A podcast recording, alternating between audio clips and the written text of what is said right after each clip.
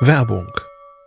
Was nervt extrem? Richtig, wenn Webseiten lange laden. Deswegen machst du deine Seiten schnell, indem du an den Web Vitals schraubst. Dabei schwer zu optimieren? Die Time to First Byte. Das hat Mitwald jetzt geändert. Im Managed Cloud Hosting des Agenturhosters bekommst du eine genaue Analyse deiner Time to First Byte. Du siehst erstmals, über welche Hebel du die KPI verbessern kannst. Teste jetzt 30 Tage kostenlos. Alle Infos unter www.mitwald.de/heise. slash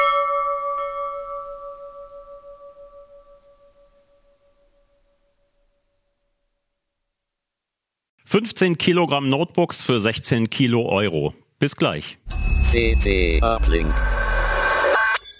96 Kerne, 160 Gigabyte RAM, 15 Kilo Gewicht, 16 Kilo Euro. Das ist die Summe der neuen Notebooks, die mein Kollege Florian Müßig getestet hat. Hallo. Florian, du kümmerst dich ja bei uns um Notebooks aller Arten, aber seit wann sind große Notebooks so vergleichsweise leicht? Das hat sich im Laufe der Zeit entwickelt. Es gab ja vor ungefähr zehn Jahren mal die Bestrebung von Intel, alles in besonders flach und leicht zu machen. Damals hießen die Geräte auf einmal Ultrabooks, was eine Marketingkampagne war. Das hat sich aber einfach durchgesetzt und die Geräte sind seitdem einfach extrem flach und dann eben auch mitunter sehr leicht geworden. Also man sieht ja hier diesen Stapel, wer äh, das Video guckt, äh, sieht diesen Stapel. Ähm, Da ist genau. nicht mehr viel Höhe da. Da ist nicht viel da. Also wir haben hier Eine USB-C-Buchs von der Höhe, ja. Ja, genau, USB-A also- oder HDMI ist dann von der Höhe schon, muss man schon schauen, was es hat. Also Wir- du hast gerade das MacBook Air 15 in der Hand, da gibt's nur noch USB-C. Genau, wir können die Geräte ja mal so ein bisschen äh, einfach ne benennen, die, äh, die wir im Test haben. Ne? Es ist MacBook Pro, Pro Air. ist das? Air. MacBook das ist Air das neue 15. Air, was sie jetzt vor kurzem erst vorgestellt haben. War MacBook Air nicht mal dünner? Die sahen nur Nein. dünner aus, weil die Ränder Die äh, hatten flacher vorne mal eine, eine, ne? flache Kante, dass es vorne etwas so keilförmig zugelaufen sind. Ähm, aber ansonsten von der Dicke her und vor allem vom Gewicht, da ist nicht viel Air. Wie gesagt, das Air jetzt hier 1,5 Kilo. Du hast gerade das Acer Swift Edge 16 in der Hand. Das ist ein 16 Zoller, noch ein bisschen größer. Der ist bei knapp 1,2 Kilo.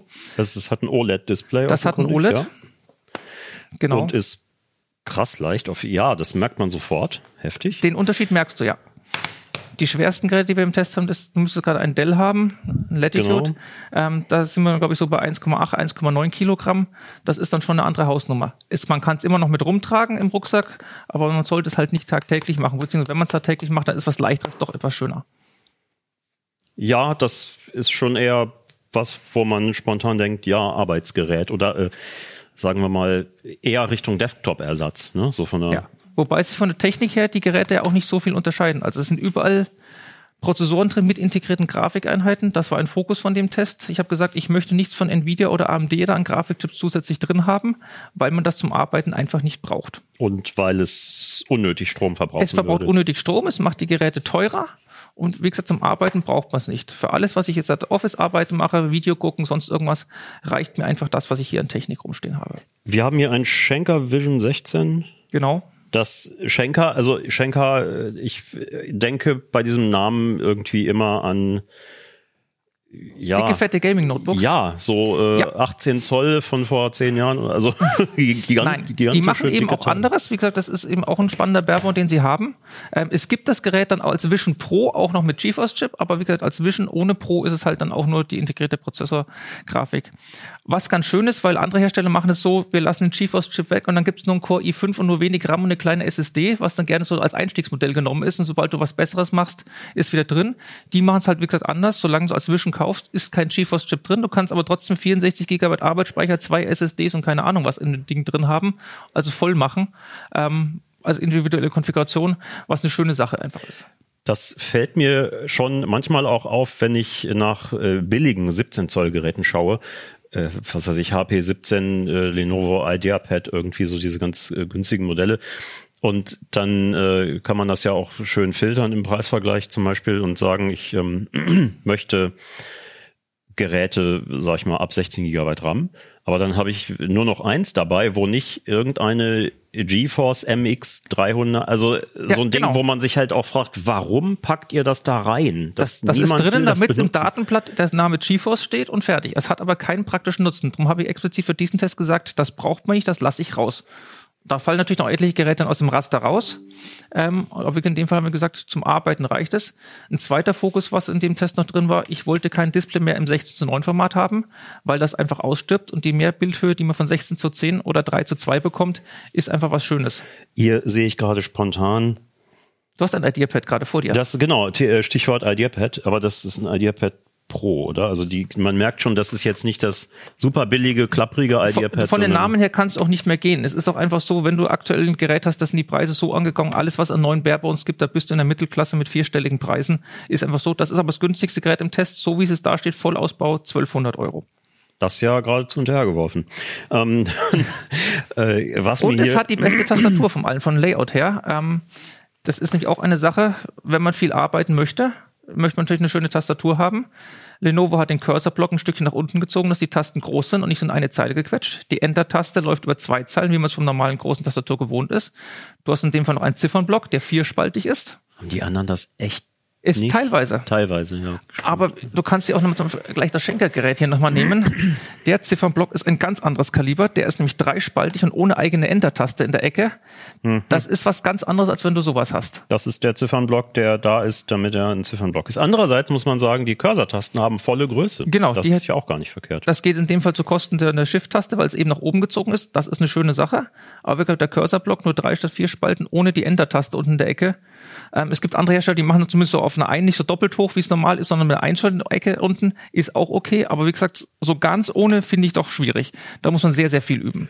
Aber du hast schon gesagt, es ist in dieser Größe nicht üblich, dass ein Ziffernblock an Bord ist. Wo ich dieses IdeaPad hier in der Hand habe, sehe ich auch gerade, es ist eine sehr flüssige Wiedergabe beim äh, Verschieben von Fenstern schon, da sieht man das. Und ähm, Das ist auch noch eine Sache, genau. Also ist, die Displays haben nicht mehr alle nur 60 Hertz, wie man es seit Jahren gewohnt ist, sondern es geht auch schneller. Das Lenovo hat, glaube ich, 120, wenn es gerade da ist. steht drauf, genau, ja. Hm. Das ist einfach was Schönes. Wie gesagt, Mauszeiger, dass der schön flüssig ist, das ist so eine Sache. Klar, da geht's mit 60 Hertz auch, aber wenn man es einmal anders gesehen hat, dann macht es einfach mehr Spaß. Das ist halt auch was, wo ich ganz lange oder naja, so ein paar Jahre, ewig gibt's ja noch nicht, aber bei Smartphones äh, war ich recht schnell angefixt von diesen äh, 120 Hertz Displays, dass ich dachte, nein, das braucht niemand, aber das sieht halt einfach geil aus, wenn du irgendwo durchscrollst und das sieht wirklich so aus, als ob du ein Papier durchscrollst, so, weil, weil nichts mehr äh, Genau. schmiert oder verzerrt Genau. oder so. Und das äh, und dann äh, war der Eindruck, das gibt's ewig lange überhaupt nicht bei Notebooks. Und wenn es gibt, dann sind es so drei Kilo schwere Gaming-Geräte. Genau, die Gamer hatten es ja von Anfang an, weil die halt dann die hohen Bildwiederholraten auch für die Spiele haben wollten. Inzwischen bekommt man es aber eben auch in Businessgeräten. Das ist auch ein 120 Hertz Panel als OLED, was du da gerade vor dir hast. Von Samsung, das große Galaxy Book 3. Ähm, die machen ein paar Sachen insofern noch etwas komisch, die haben nicht abgerundete Ecken. Das soll ein bisschen schöner aussehen da oben, dass es sich irgendwie in den Bildschirmrahmen einschmiegt. Sieht ja aus wie ein Smartphone halt. Ne? Es ist ein riesen schön, ja. Smartphone. Das Problem ist halt, ähm, die Icons sind nicht drauf angepasst um Windows. Das weißt du ja. Wenn du oben mal den Papierkorb anklickst, zum Beispiel einfach nur einmal dran klicken, dann, dann wird das ja, Dann ge- ja, super, gehighlightet. das, äh, mhm. gehighlightet und dann fehlt halt oben links die Ecke dann einfach. Und auch unten, ich meine, es geht vom Zoom-Faktor her, es ist nicht so, dass irgendwas grob abgeschnitten ist, aber es bringt einfach nichts. Es sieht ein bisschen anders aus, aber äh, je nachdem, was man für eine App hat, was man da darstellt, ist einfach komisch, wenn die Ecken abgeschnitten sind. Gerade wenn man was maximiert oder auf Vollbild hat. die Tastaturen, das ist qualitativ überhaupt kein Problem mehr, oder? Also Nein. ich erinnere mich an Zeiten, wo man auch teilweise bei teureren Notebooks dachte, oh, ich möchte da nicht drauf tippen, weil ich Angst habe, dass ich gleich es durchpieke mit meinen Fingern oder dass es auseinanderfällt, weil Ja. es so wabbelig, klapprig alles ist. Aber das, Nein. ja. Nein, also da gibt es nichts. allerdings- Die sind auch äh, alle zumindest beleuchtet. Das ist auch in der Preisklasse inzwischen üblich, was schön ist, wenn man im Dunkeln arbeitet. Ähm, und vom Tippgefühl her, man kommt mit allen gut klar. Man muss sich beim, wie gesagt, es ist eher so, dass man sich ans Layout gewöhnen muss. Du hast hier auch wieder einen dreispaltigen Ziffernblock. In dem Fall halt mit Enter-Taste unten zumindest noch kurz da. Ähm, aber du siehst zum Beispiel den Cursor-Block, der ist jetzt sehr, mit sehr kleinen Tasten. Ähm, eher auf sowas achten, ähm, als das beim Tippen her. Du hast ein bisschen Unterschied vom Hub her, du hast ein bisschen Unterschied von den Tastengrößen, aber es ist nichts, wo es dabei ist, ein Test, wo ich gesagt hätte, das geht gar nicht. Also dieses Touchpad ist ja auch, das ist auch, das machen manche Hersteller, kann das sein, dass das inzwischen, dass das so eine Art wie Gorilla Glas ist? Das sind Glas-Touchpads in den meisten Fällen. Es ist auch von den Touchpads her kein Unterschied mehr. Das ist ähm, seit Windows 10 gibt es für Microsoft den Precision-Treiber für diese ganzen Touchpads und das ist überall derselbe. Da gibt es keinen Unterschied mehr, dass du irgendwo was hast, irgendwo dann, ich habe jetzt eins von, was ich, Synaptics und das andere ist von irgendjemandem anders. Du siehst es auch gar nicht mehr. Das ist einfach alles dasselbe. Auch vier Fingergesten ist einfach üblich, weil das der Treiber macht und fertig. Das LG Gram haben wir hier. Genau. 17 ist, aber ist das, das ist ein 17 Zoll. Das ist ein 17 Zoller, genau. Ja. Alle anderen sind 16 Zoll, und der Apple ist sogar ein 15,3 Zoll, noch ein bisschen kleiner. Das LG ist das einzige, was ein 17 Zoll hat. auf bei dem Test, der ja sich um große Notebooks dreht und mein Gedanke war, die sind gar nicht so groß. Also, naja, Es ist die- 17,3 hätte ich jetzt gesagt, aber das ist ja ein 16 zu 9 17,3 ist ein Format dann wieder, 16 zu 9 Format. Das gibt's nicht wieder. Das ist 17,0. Ähm, das ist einfach dann, wenn man es ein bisschen größer zieht und eben auch ein 16 zu 10 hat. Hier merkt man es so ein bisschen halt, ne? Aber Du das drückst ist, aber auch gerade auf fest auf, wie du normal die Hände drauf hast und beim Tippen ist, es ist nicht, dass du da irgendwelche falschen Anschläge oder sowas bekommen würdest. Und wie gesagt, ich gehe immer noch mit der Devise, wenn es sich speakt, dann bricht's nicht. Insofern finde ich das ist auch nicht so verkehrt. Gerade wenn man es im Rucksack auch mal hat, da ein bisschen Druck drauf kommt und so weiter. spricht auch für äh, ganz anderes Thema, aber äh, spricht zum Beispiel ja auch für Kunststoffrückseiten bei Smartphones. Ja, also wenn es äh, dann mal verkratzt, ist vielleicht besser, als wenn es gleich splittert. So, aber Nein, wie gesagt, das sind die einzigen, die halt auch einen 17 Zoller haben mit den anderen Eckdaten. Kein 16.9 mehr und dann kein Grafikchip drin. Wenn du sonst was mit 16 oder 17 Zoll ziehst, hast du sehr, sehr gerne, dass eben noch irgendein Grafikchip drin ist. Auch in dieser ähm, Gehäusedicke oder sowas dann auch mal gerne irgendein so Mittelklasse-Grafikchip dann irgendwas, wo es dann sich eher an die Kreativnutzer und sowas richtet. Aber das ist einfach, wenn du nur Office-Arbeiten machst, Video schaust und sowas, ist es einfach überkantitelt. Da macht der GeForce-Chip nichts und dann brauchst du ihn noch nicht. Er ist da, er macht das Gerät teuer, aber du brauchst ihn nicht. dieses HP Elitebook, also als ich das erste Mal in Händen hatte vor ein paar Tagen, dachte ich, es ist ein, es wäre ein Envy. Die sehen ja alle Es ist halt ein silbernes Metallgehäuse. oder ein ProBook. Also die gibt's ja auch noch. Ja. Ähm, Nein, also das ist inzwischen die, jeder Hersteller hat das eine gewisse Formensprache inzwischen entwickelt und da tut sich auch im Laufe der Zeit nicht mehr viel. Wie du hast ja gerade erkannt, dass er hatte lange diese Keilform, aber seitdem jetzt die Pros haben, seit zwei oder sowas, geht halt alles auf dieses rundliche Design bei denen und sie sehen es auch alle gleich aus. Und das gilt in an- anderen auch. ist das ein Metalldeckel? Das ist alles Metall, ja. Manchmal fühlt sich das Metall so ein bisschen an, wie Kunststoff, aber es ist, kommt Das ist wahrscheinlich, wenn besonders es bei den, leicht so, ist. bei den leichten Geräten so, wenn du irgendwas Magnesium oder Titan hast, das klingt auch dann eher nach Kunststoff, es ist aber tatsächlich Metall. Das hier, da haben wir eine Auffälligkeit in der Verarbeitung. Äh, ich hatte tatsächlich schon mal ein, äh, wahrscheinlich ein Drittel des Geldes kostendes äh, ProBook in der Hand, von, auch von HP. Und das fiel auch dadurch auf, dass es eigentlich wahnsinnig stabil und auch hübsch war für das, für das kleine Geld, 500, 600 Euro irgendwie, aber ähm, diese umlaufende Kante Die ist aber an der unterwärts, Unterseite nichts, wo man an normalerweise der, an der Unterseite, genau. Aber wenn man das Gerät dann so äh, mal hochhebt oder nimmt, dann hat man häufig das und da lang geht mit den Fingern. Und da, bei dem war das wesentlich stärker ausgeprägt. Das war fast scharfkantig Okay, nein, gerecht. das, und das sollte nicht sein. Wie gesagt, bei dem ist es nichts, was mir jetzt irgendwie besonders negativ aufgefallen wäre. Ähm, was das HP noch hat als Elitebook, du kannst halt die Bodenplatte, die du gerade gesehen hast, abmachen. Und dann kommst du an alles ran. Das ist keine Selbstverständlichkeit mehr. Vor allem beim Arbeitsspeicher. Auch in dieser Geräteklasse und Größe ist es inzwischen üblich, dass Arbeitsspeicher aufgelötet wird, wo du nachträglich nichts mehr tauschen kannst. Es gibt genau zwei Geräte im Test, wo es nicht ist. Das ist das HP und das ist das Schenker. das klingt für Arbeitsgeräte nach einer unerfreulichen Entwicklung. Zumindest wenn du irgendwas machen willst. Ich meine, ansonsten ist es einfach so, es gibt alle Geräte mit mindestens 16 Gigabyte RAM. Ähm, drunter sollte man auch nicht gehen. Und dann hat man aber eigentlich auch mal für die Jahre, die das Gerät halten soll, eigentlich ausgesorgt. Insofern gleich auf 32 Gigabyte gehen, finde ich jetzt in der Arbeitsgeräteklasse jetzt nicht unbedingt so notwendig.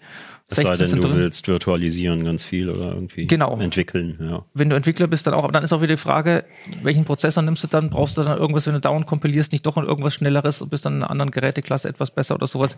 Das sind aber dann, wenn du deine Ansprüche kennst und weißt, was du brauchst, ist sowieso immer das Beste, weil dann kannst du die Geräte danach aussuchen.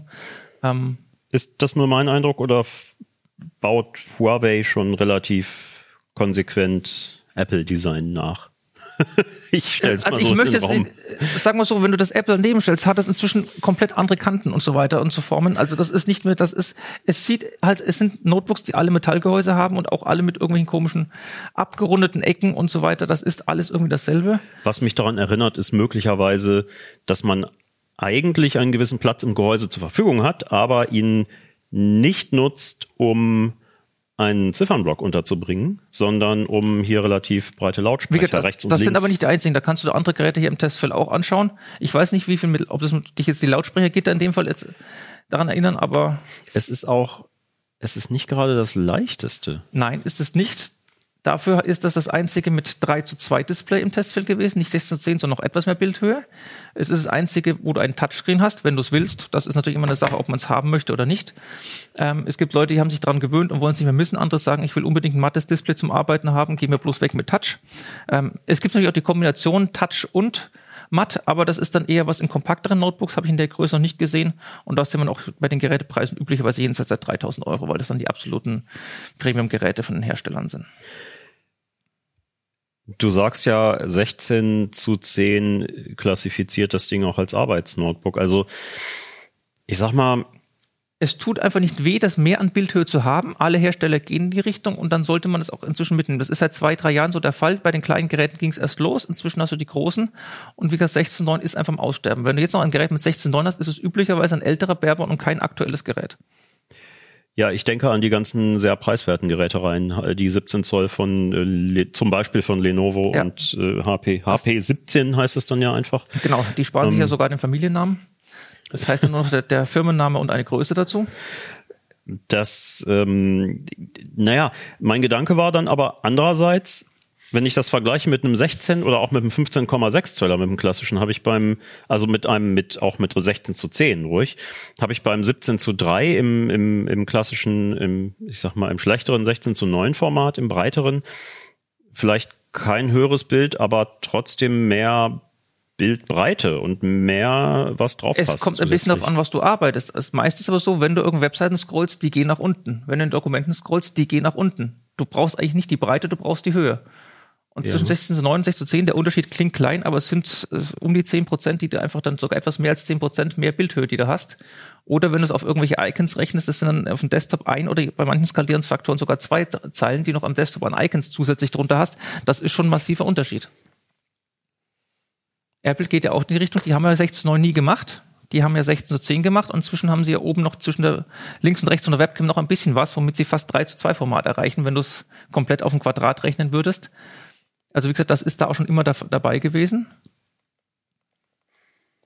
Und wie gesagt, es ist einfach, wenn du mal so ein Display hattest mit der Höhe, dann willst du nicht mit sowas anderem zurück. Das ist wie wenn du mal einen Rechner mit SSD hattest, dann willst du auch zu keinem mit einer Festplatte zurück. Ja, oder 120 Hertz Bildschirm. Oder 120 Hertz Bildschirm. Es hat natürlich bislang immer auch anders geklappt und es geht, aber wenn man es einmal so gesehen hat und weiß, dass es besser geht. Das, was mir da, was mir gerade einfällt, ist äh, dieses äh, MacBook Air das hat einen 60 Hertz Bildschirm, oder? Das hat einen 60 Hertz, natürlich. Also es ist wie bei den äh, iPhones, wo du auch ein Pro kaufen musst, wenn du. Nee. ich meine, fairerweise muss ich sagen, es haben wir von den anderen Geräten etliche noch einen 60 Hertz Bildschirm. Aber natürlich, es ist so, das 120 Hertz Display, das ist fürs Pro vorbehalten. Auch wenn du Wi-Fi 6E haben willst, schon mit 6 Gigahertz Funk, das ist dem Pro vorbehalten. Hier gibt's nur Wi-Fi 6 ohne 6 Gigahertz. Ähm, es sind diese vielen Kleinigkeiten, wo es dann doch ist, du hast hier zwei USB-C-Ports ähm, und MagSafe, das ist schön, aber wie gesagt, wenn du mehr willst, musst du wieder zum Pro gehen. Und was ja wirklich jetzt, also, ne, wir haben hier ein Notebook, das ist äh, mega hübsch auf jeden Fall, aber es hat, genau, es hat zweimal USB-C und man möchte sagen, das war's dann, MagSafe und ähm, und dann sehe ich hier eine klassische 3,5 Millimeter Klinkenbuchse. Ja. Bei der Firma, die die erste war, die gesagt hat, wir lassen die Klinkenbuchse bei Smartphones weg. Ja, da haben sich alle aufgeregt und auch bei Notebooks regen sich alle auf. Noch finde ich das gut, dass die noch da ist, weil du hast immer noch die Headsets. Man muss bei Apple sogar zugute halten, das ist keine normale Buchse. Die, die ist sogar auf äh, Pro-Kopfhörer ausgelegt. Also wenn du irgendwas mit Hochohmiges da anschließt, dann geht das auf, schaltest einen anderen Modus um, dann gibst du bis zu drei Volt und nicht nur diese 1, irgendwas raus und so weiter und treibt den auch richtig. Also das ist eine richtig gute Buchse. Das ist was, was sonst keiner hat. Und was das Apple MacBook Air auch hat, was sonst keiner hat. Es ist rein passiv gekühlt. Es bleibt durchgängig lautlos.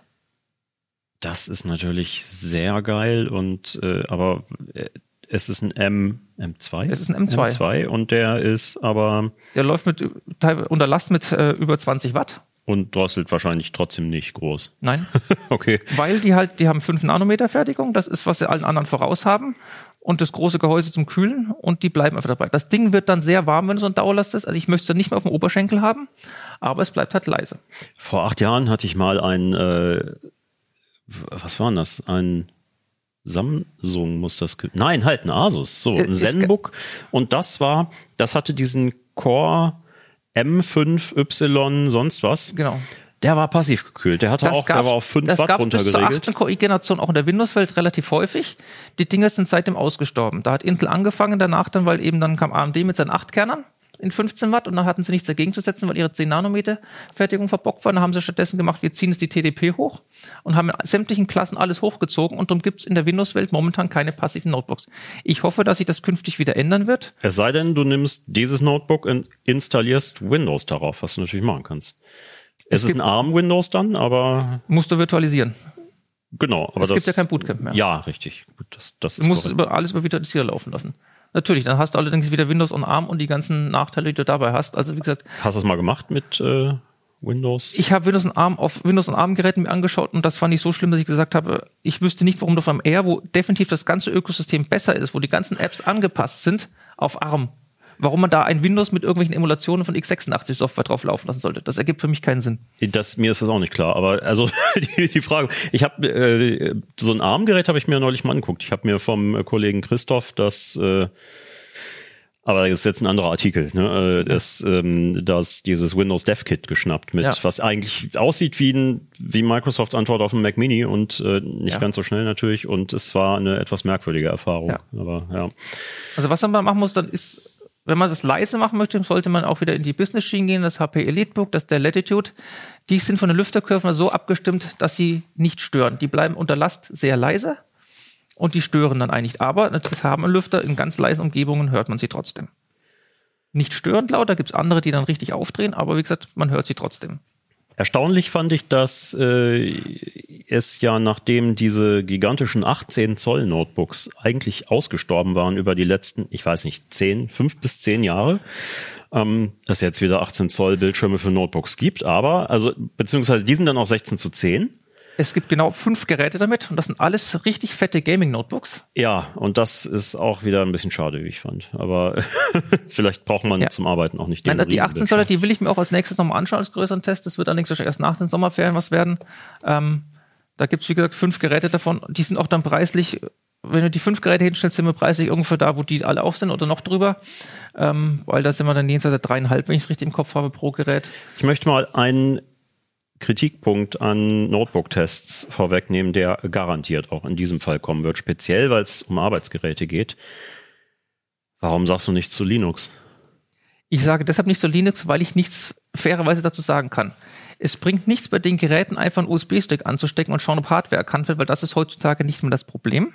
Das Problem ist, wie gut wird die Hardware unterstützt? Laufen die ganzen Stromsparmechanismen? Ein Notebook soll ja auch auf Akku laufen und dann eine möglichst lange Laufzeit haben. Und das ist eine Sache, die kann ich, wenn ich nur einen USB-Stick mit dem Live-Linux dranhänge, einfach nicht testen.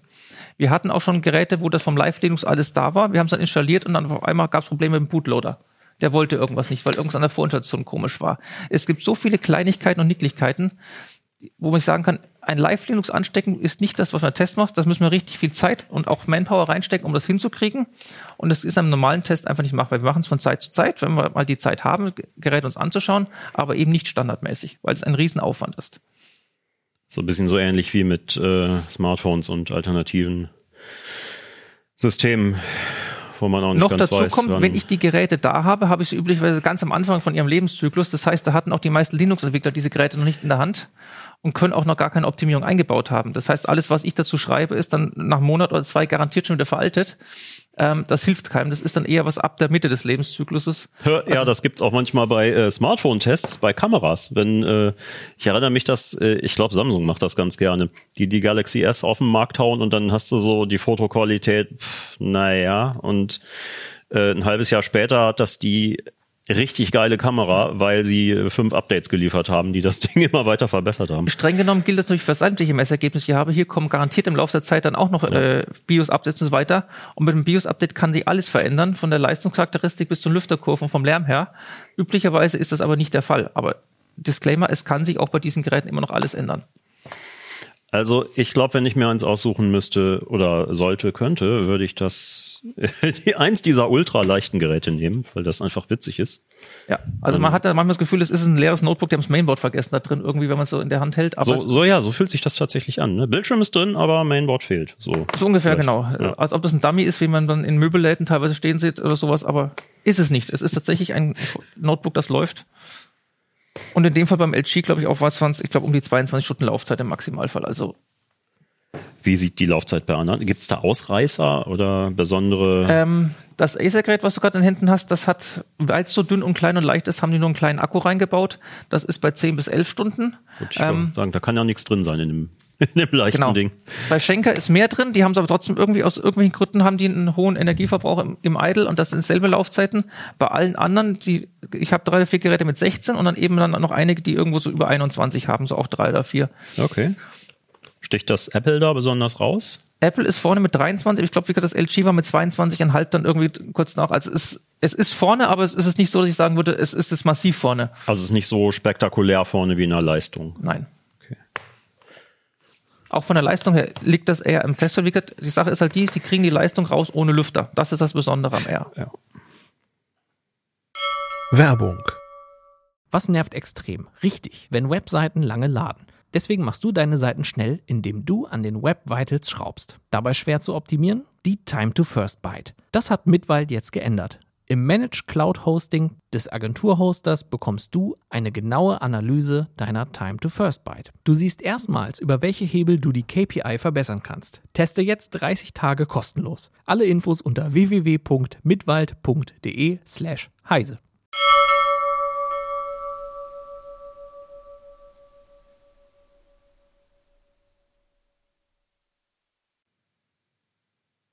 Das, Ein Touch brauchst du auch bei Apple gar nicht erst suchen. Das ist ja auch erstaunlich eigentlich. Nein, das machen sie. Wenn du bei Apple Touch willst, bist du beim iPad. Aber beim iPad hast du eben dann andere Sachen. Klar, da gibt's auch die Tastatur dann zu. Das ist dann wie ein Surface Pro oder sowas, was man in der Windows-Welt kennt.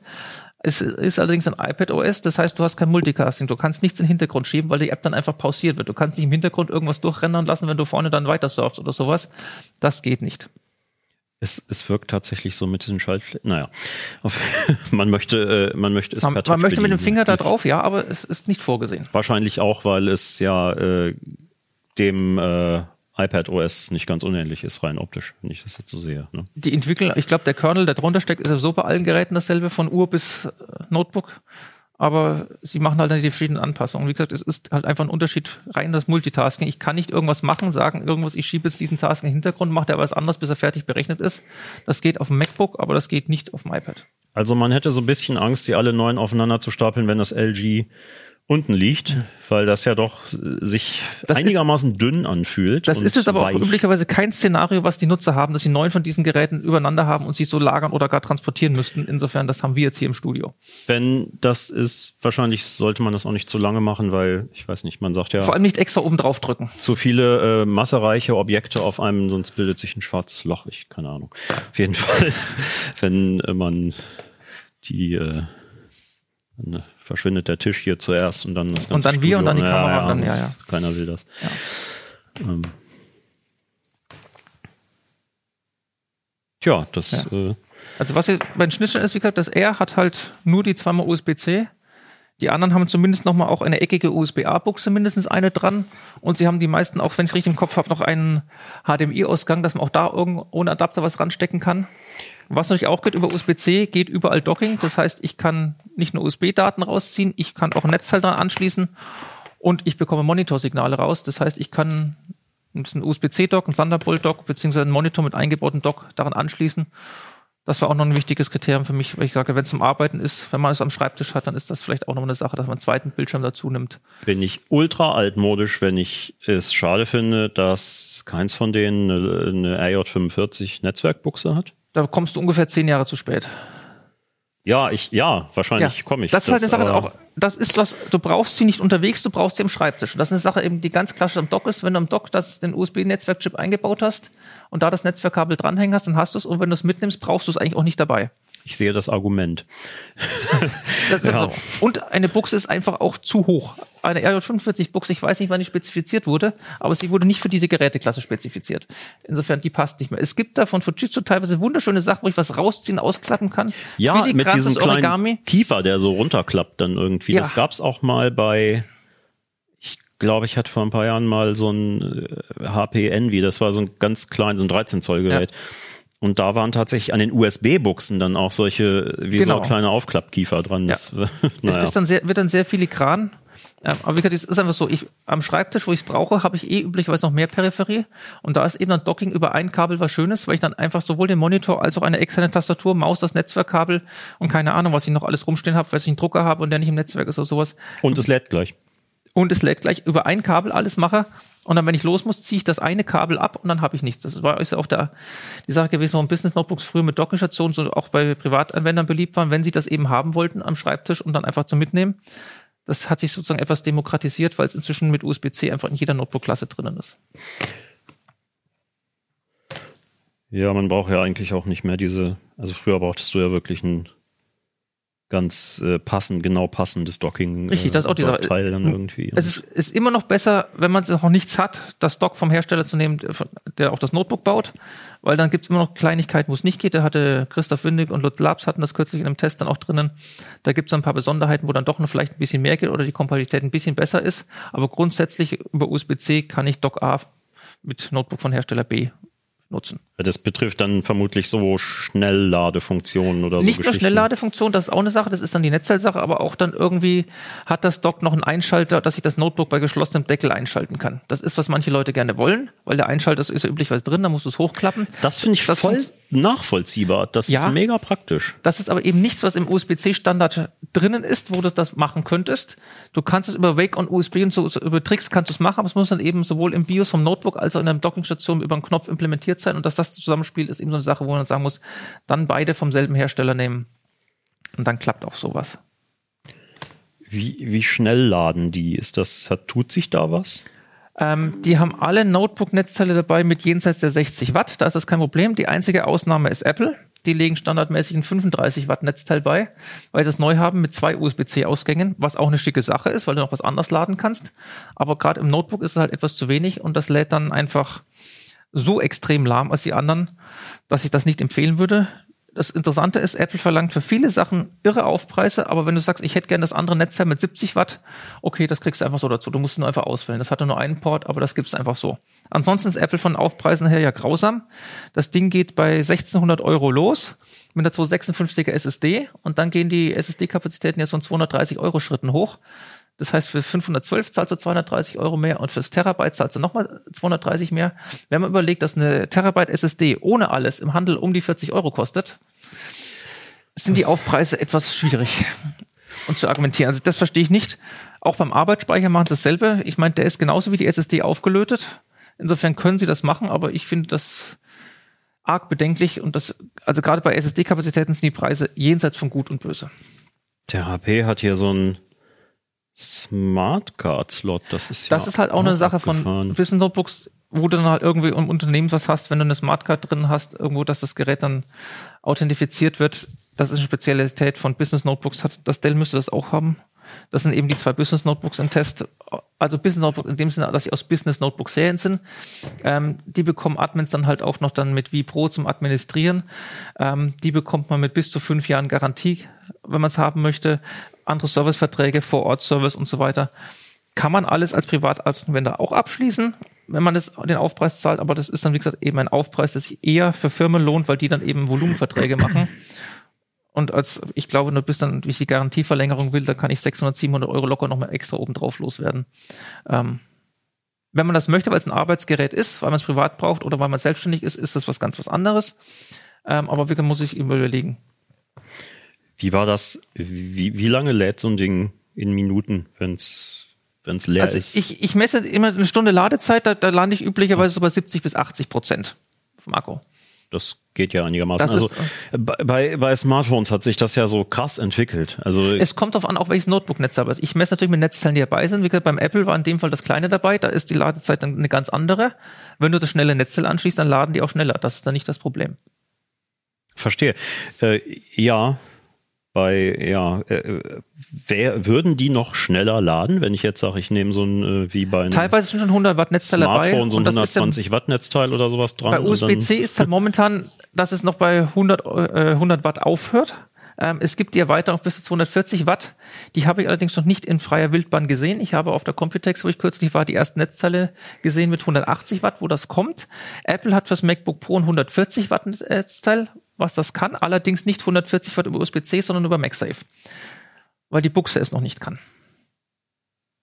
Ja, gut.